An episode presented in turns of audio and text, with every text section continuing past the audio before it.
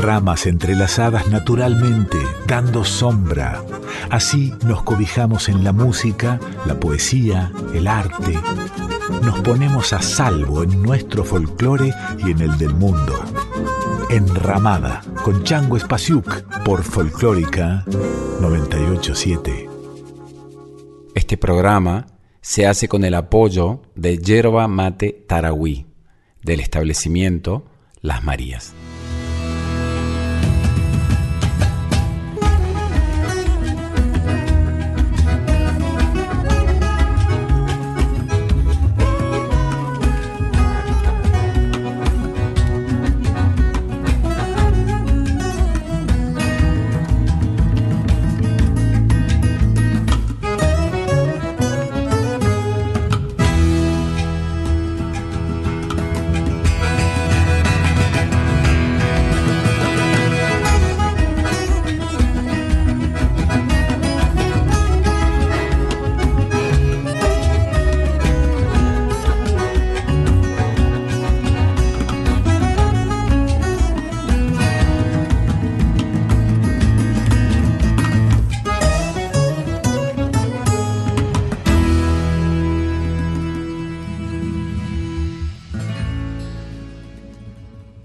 Guitarra desciende de la lira, que usaban en la antigüedad clásica, probablemente inventada por los hititas en torno al año 1500 a.C., y utilizada por todos los poetas griegos para acompañar sus versos. A veces se usaba una púa para tocarla, como en las guitarras. En la India se usaba un instrumento similar llamado sitar o sitara, que significa acorde musical en idioma sánscrito, cuya invención se desconoce.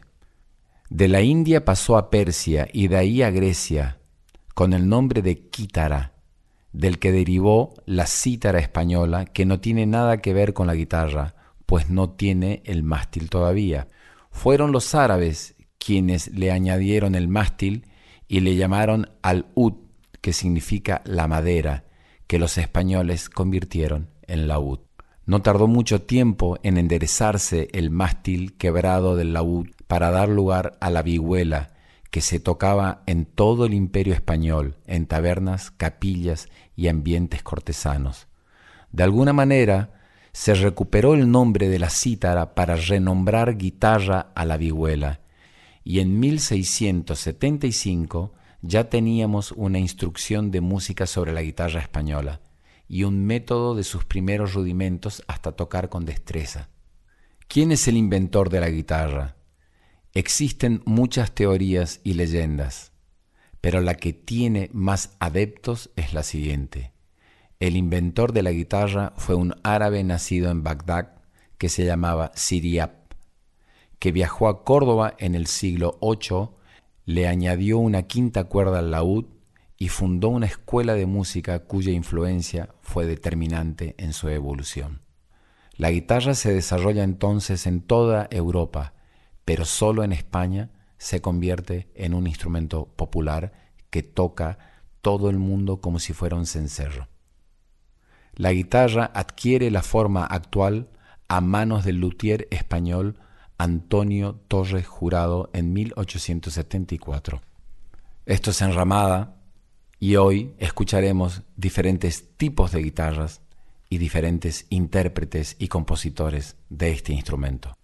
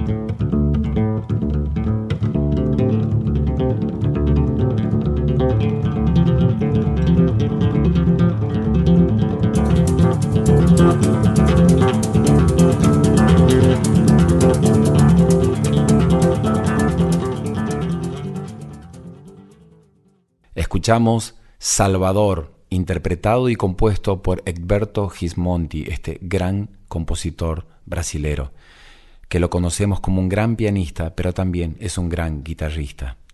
Y ahora vamos a escuchar a Yamandu Costa del sur de Brasil. En este momento es uno de los más grandes guitarristas en el mundo. Interpreta Sambaden en una guitarra de siete cuerdas.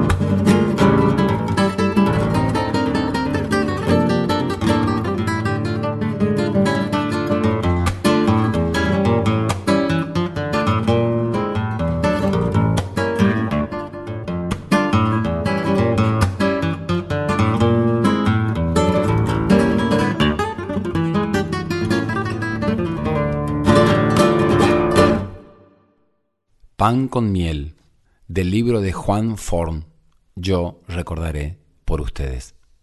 Hace más de 100 años, a un famoso luthier en Westfalia le pidieron una guitarra en madera de cerezo, para que sonara más dulce que ninguna. El encargo era de una cantante de ópera alemana para regalarle al hijo que cantaba como los ángeles y se acompañaba angélicamente con aquel instrumento. Vino la Primera Guerra y el joven fue convocado a las filas y no volvió. Pero antes de marchar al frente había dejado un hijo, que recibió la guitarra y la pesada carga de cantar y tocar como su joven padre muerto. El hijo descubrió al crecer que lo suyo era la medicina, pero igual se llevó la guitarra a Berlín cuando partió a la universidad, porque le gustaba tocar y cantar. Vino la Segunda Guerra, lo llamaron a las filas, lo mandaron al frente ruso y nunca volvió. Su novia se quedó con la guitarra, juró que no habría ningún otro hombre en su vida. Pero con los años, en la Alemania reconstruida de Adenauer, encontró un hombre bueno que la convenció de casarse con ella y le dio un hijo, y así es como vino al mundo nuestro personaje, y así llegó a sus manos aquella guitarra de madera de cerezo. Carl Fischer no sabía qué hacer con ella. A duras penas era capaz de rasguear alguna canción de Cat Stevens o Pink Floyd. Lo suyo era la máquina de escribir.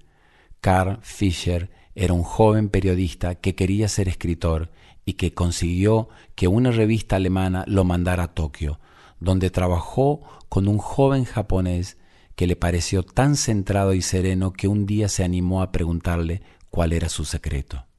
El japonés lo invitó a su departamento, que era una caja de zapatos de un ambiente con un equipo de música de última generación y apenas una docena de vinilos en una repisa que parecía un pequeño altar.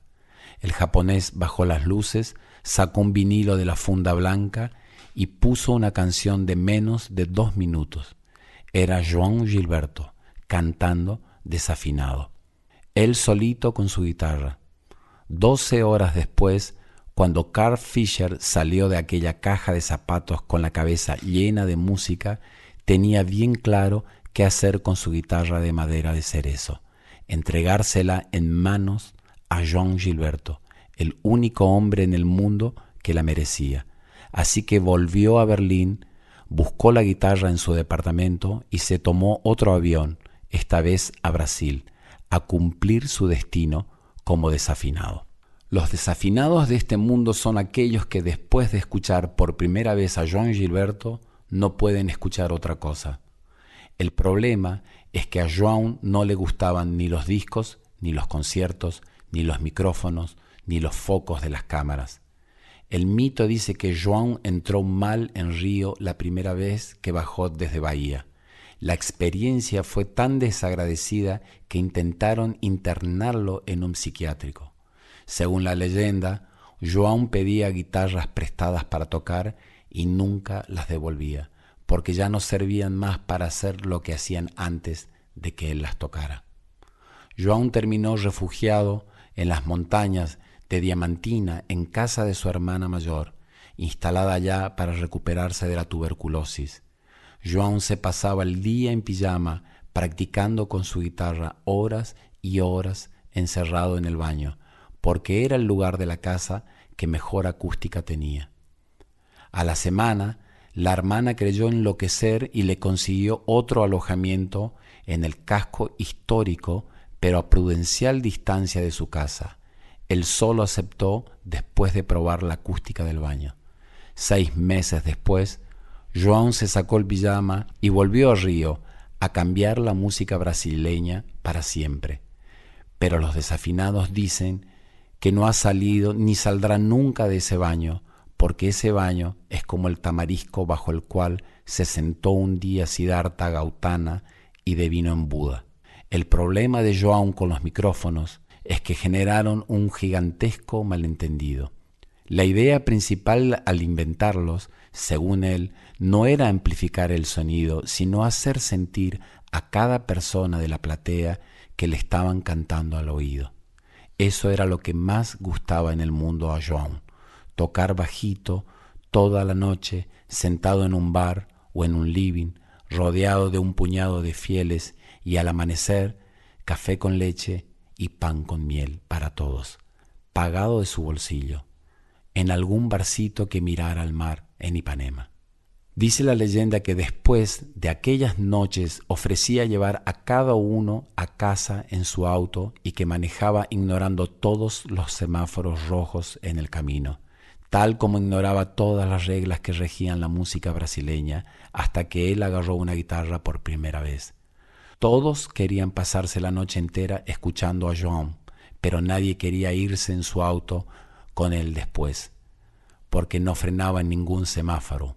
En esas vertiginosas travesías de madrugada por las avenidas del río, Joan repetía a quien se atreviera a ir a su lado que todo iba demasiado rápido y que había que serenar. ¿Por qué no manejas como tocas? le imploraban sus amigos. Sus enemigos, en cambio, los que odiaban su intimismo tan poco brasileño, decían, ¿por qué mierda no tocará como maneja? Como a Joan no le gustaba discutir, se fue a vivir a Nueva York. después de inventar la bossa nova. Lo curioso es que no le gustaba nada el jazz. Eso que tocas no samba, le dijo una vez a Mal Davis, que lo persiguió durante un año para tocar juntos. Glauber Rochard, que adoraba a Joan y soñó toda su vida filmar una versión de Las Palmeras Salvajes de Faulkner, ambientada en Bahía, con su amigo haciendo de cantor y guitarrista ciego, decía que Joan Gilberto introdujo el budismo en la música brasileña, el movimiento perpetuo siempre en el mismo lugar hasta alcanzar a través de la repetición siempre diferente la forma perfecta. Cuando se inauguró el Canção en Río en 1967 y convencieron a João para que fuese a tocar, él viajó solo con su guitarra y fue directo del aeropuerto a la prueba de sonido. Pero cuando vio que el Canesound era un galpón de techo de chapa con acústica imposible, decidió, sin decirle nada a nadie, volverse al aeropuerto y subirse al primer avión que partiera a Nueva York. Como la casa de sus amigos Os Novos Bayanos estaba cerca de Canesound, en Botafogo, fue caminando hasta allá para pedir un taxi le abrió la puerta Tim Maya, que estaba de visita en casa de los novos vallanos y que de todos los hijos musicales de Joan era el más deforme. Su famosa exigencia a los técnicos de sonido era más graves, más agudos, más eco, más retorno, más todo. Y el que más lo querían también, porque nunca lo habían visto en persona. Tim Maya estaba ahí tratando de convencer novos vallanos de las virtudes de la electrificación. Tim Maya era el James Brown brasileño, o rey do funky. Sus bandas tenían poderosas secciones de vientos de percusión y muchas coristas. Tim no aceptaba limusinas, pedía un bondi para llegar a sus conciertos, un bondi lleno de chicas, macoña, cerveza y el cachet debía pagársele en estricto efectivo en bolsas de papel que acumulaba debajo de su cama. Regalaba dosis de LSD en sus conciertos, también decía no fumo, no bebo, no cojo, no me drogo, solo miento un poquito. Cuando Tim abrió la puerta y se topó con su ídolo de traje y corbata y perfectamente engominado, gritó para adentro. A los nuevos vallanos llamaron a la policía musical porque tenían miedo de que los convenciera. Dice la leyenda que Tim Maya se quedó todo un día y una noche escuchando a John cantar y tocar su guitarra, y después desayunar juntos café con leche y pan con miel en un barcito de Botafogo. Lo vio partir hacia el aeropuerto en el auto de los nuevos vallanos, con lágrimas en los ojos, porque no había lugar en el auto para él. Unos años después, cuando Joan grabó su mítico álbum blanco en Nueva York en 1973, puso como única condición que se reprodujera en el estudio la acústica de un baño de antes. En realidad puso otra condición más.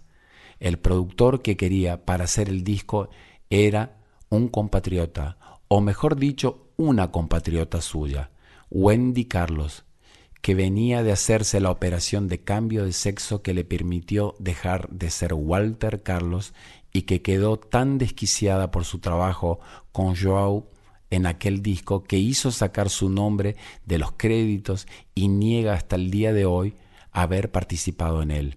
Ese fue el disco que lanzó a Carl Fisher a su cruzada desafinada cuando lo oyó por primera vez durante aquella discada en Japón. Para entonces John ya vivía de vuelta en Brasil y hacia allá se dirigió Carl Fisher con su guitarra de cerezo. Estuvo casi un año en Río intentando llegar hasta él. Habló con todos los que lo conocían, recogió un millón de anécdotas jugosas, pero no logró que Joan lo atendiese por teléfono siquiera. Y es leyenda que Joan puede llamarte en medio de la noche y pasarse horas enteras tocando y cantándote canciones por teléfono desde su baño. Al final se volvió a Alemania, escribió un libro sobre el peregrinaje titulado Oh Balala, como la primera canción que compuso Joan, y le puso una frase de Wagner como epígrafe. La grandeza de un poeta se mide sobre todo por aquello que silencia, y la forma inaudible de ese silencio es la melodía infinita. Cuatro días antes de que el libro llegara a las librerías y cuando ya se estaba traduciendo al portugués para publicarse en Brasil, Carl Fischer se tiró por la ventana de su séptimo piso en Berlín. No dejó nota suicida, ninguno de sus amigos lo había visto deprimido en los días previos. Solo encontraron las ventanas abiertas de su departamento, la guitarra de madera de cerezo en un rincón y la nieve berlinesa posándose de a poco sobre los muebles.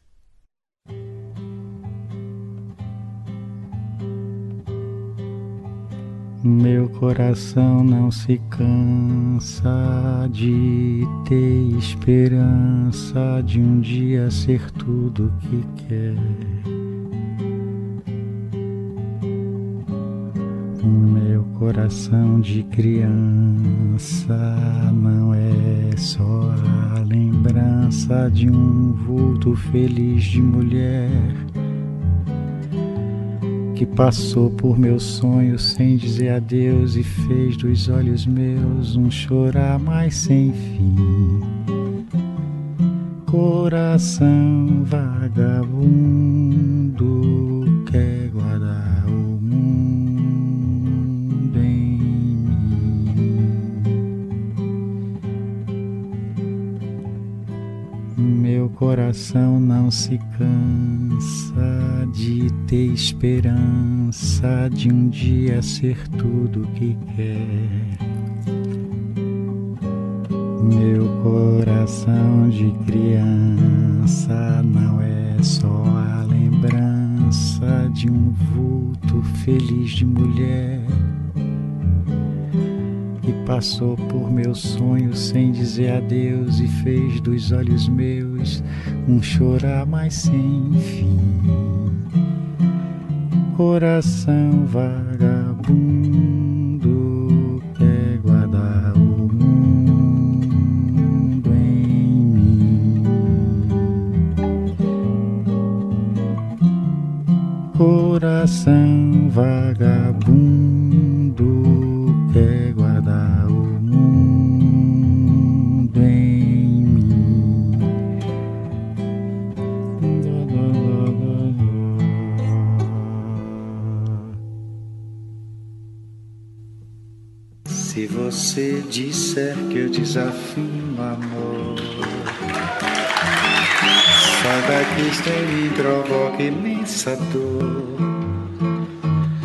Só privilegiados têm ouvido igual ao seu. Eu possuo apenas o que Deus me deu. Se você insiste em classificar comportamento diante musical. Eu mesmo mentindo devo argumentar que isto é bossa nova, que isto é muito natural. O que você não sabe nem sequer pressente que os desafinados também têm coração. Fotografei você na minha Rolleiflex. Revelou-se a sua enorme gratidão. Só não poderá falar assim do meu amor. Ele é o maior que você pode encontrar. Você com a sua música esqueceu o principal. Que no peito dos desafinados, no fundo do peito bate calado. No peito dos desafinados também bate um coração. Se você disser que eu desafio amor Saiba que isto em mim provoca imensa dor. Só privilegiados têm ouvido igual ao seu. Eu possuo apenas o que Deus me deu. Se você insiste em classificar meu comportamento diante musical. Eu mesmo mentindo devo argumentar que isto é bossa nova, que isto é muito natural. O que você não sabe nem sequer pressente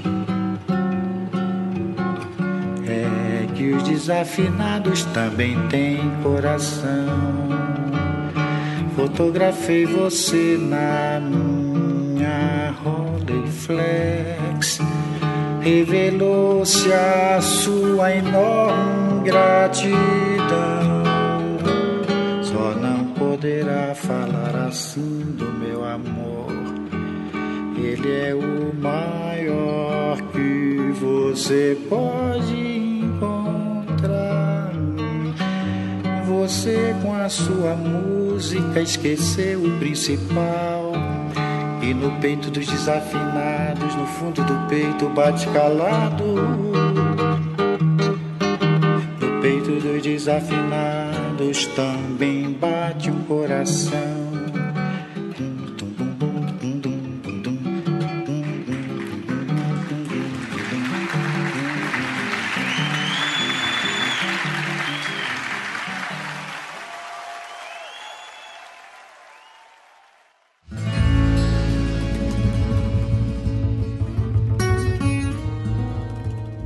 Esto es Enramada, estamos en Nacional Folclórica, yo soy Changos Pasiuk. En la edición están Diego Rosato y el Tano Salvatori. El productor general de la radio es Juan Sixto y la dirección es de Mavi Díaz. La producción del programa es de Rita Medina y la enramada de hoy está dedicada a la guitarra y a los diferentes intérpretes, diferentes compositores, diferentes sonidos y diferentes tipos de guitarra. Nos pueden dejar sus mensajes en arroba Nacional Folclórica 987 o en mi Instagram arroba changospasiuk o en mi Facebook arroba el y nos dejan sus comentarios.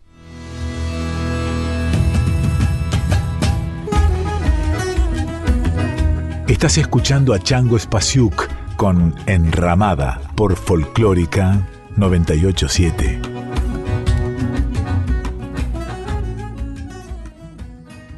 Este programa se hace con el apoyo de Yerba Mate Tarahui, del establecimiento Las Marías.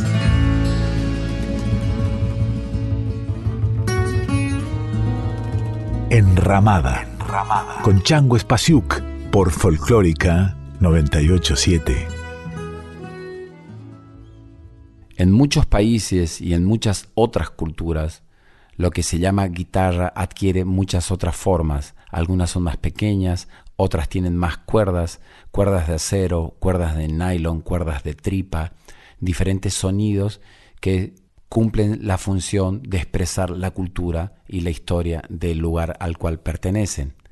En Brasil se toca una guitarra llamada la viola caipira, también conocida como la viola sertaneja o brasileña y es un cordófono que es popular principalmente en el interior, en la zona ganadera y campesina.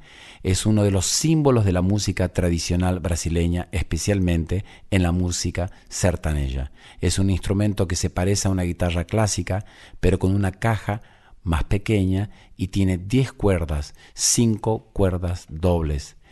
Esta viola deriva de las violas portuguesas traídas a Brasil. La viola caipira se toca con muchas cuerdas sueltas y es el símbolo original de la música country y a través de innumerables generaciones en la cultura brasileña. Vamos a escuchar a Lian, un intérprete de esta viola caipira, haciendo una selección de un ritmo llamado pagode.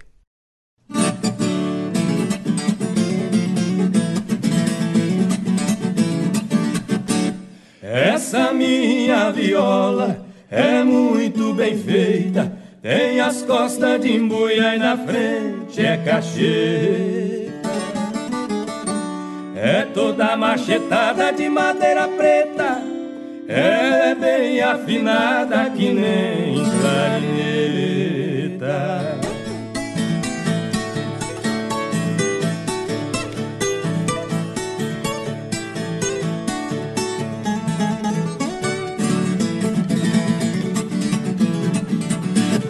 Barranco de lado a lado, um metro e meio só de estrada. Quem saiu de lá com vida de um estouro de boiada. Briga de foice no escuro, pra ele é marmelada. Pra quem já caiu no fogo, uma brasa não é nada.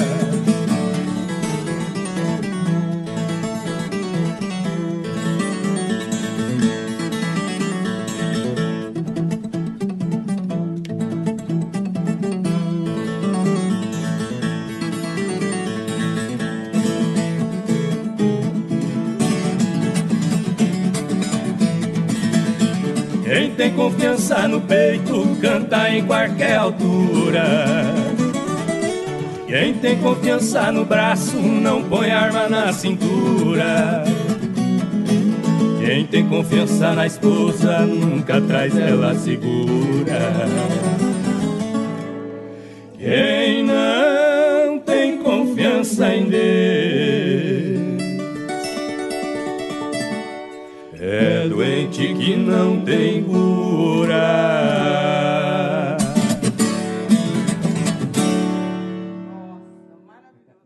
Otro instrumento llamado guitarra, pero en este caso en Atamisqui, Santiago del Estero, Elpidio Herrera, el gran Elpidio Herrera, inventó la sacha guitarra. Tiene una caja de resonancia que es una calabaza y cuatro cuerdas de acero que se pulsan y que se frotan. Dice que pidió consejo a Sixto Palavecino, quien le dijo en un principio que se iba a llamar Caspi guitarra, guitarra de palo, de madera. Y después, cuando vio el instrumento terminado, dijo, esto es una sacha guitarra, una guitarra del monte santiagueño. El Pidio Herrera.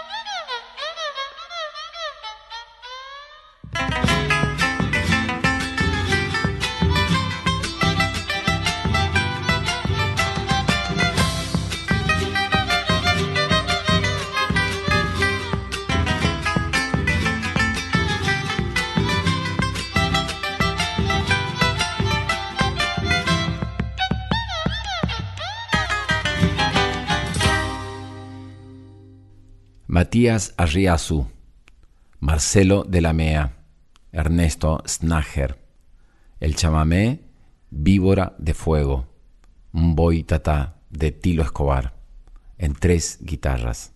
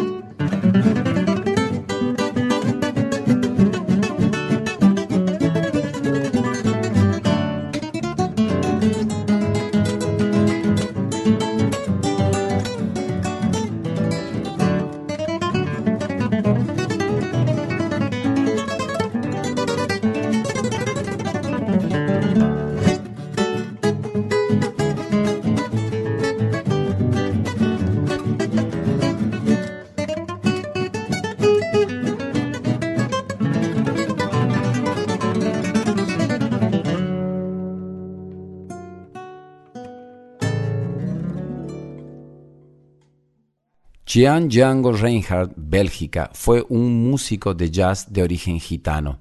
Se trata del primer músico de jazz originario de Europa que ejerció una influencia similar a los de los grandes artistas norteamericanos. Su música es el resultado de la fusión entre el swing y la tradición musical gitana del este europeo, lo que se conoce en inglés con el nombre de gypsy jazz o en francés como el jazz manouche, jazz gitano. Reinhardt revoluciona el toque de la guitarra en el jazz justamente antes de que se empezara a utilizar la amplificación. Django desarrolla una música alegre y extraordinariamente flexible. Sus conceptos armónicos fueron sorprendentes en su época y su influencia sobre el swing fue decisiva. Aquí, junto al violinista Stefan Grappelli, Minor Swing.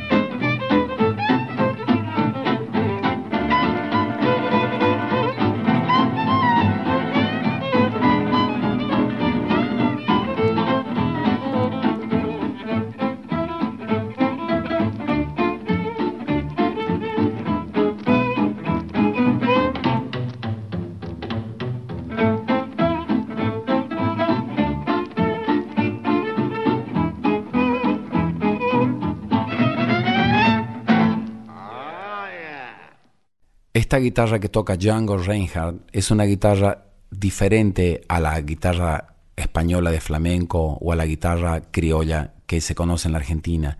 Es con una caja más angosta, tiene cuerdas de acero, su boca es ovalada y tiene un sonido muy dulce con muchísimos armónicos. Aquí el guitarrista noruego Per Einer Watle interpreta una composición dedicada a la Argentina, dedicada a la provincia de Corrientes. Corrientes se llama. De hecho, es la primera canción de la música de él que yo escuché. Y aquí tocando el mismo tipo de guitarra de Django Reinhardt, pero interpretando su propia música desde Noruega, Per Einer Watle.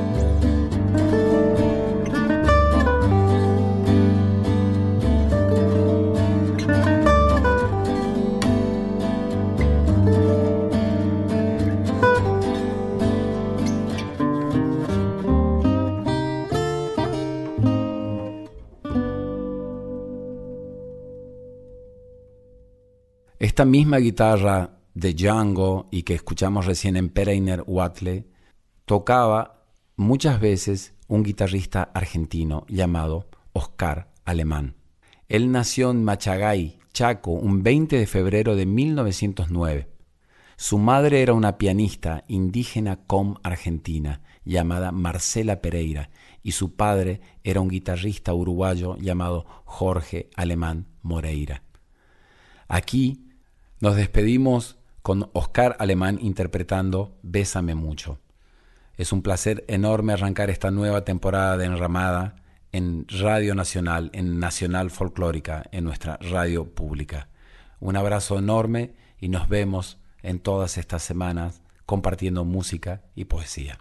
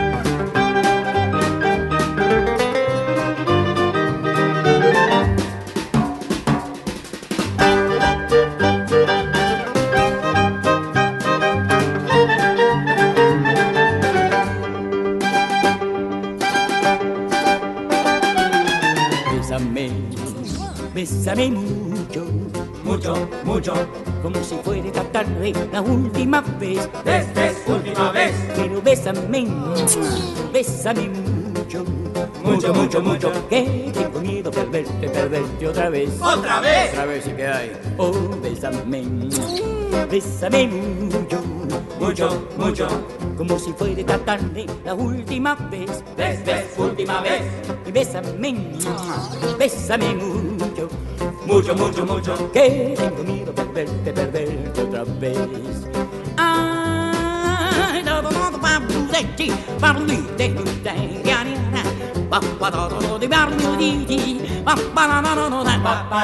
Bésame, bésame mucho, mucho, mucho, como si fuera esta tarde la última vez. Ves, ves, última vez. Pero bésame, no, bésame mucho, morochazo. Nada, nada, nada. Que tengo miedo a perderte, perderte otra vez. No va más. happiness.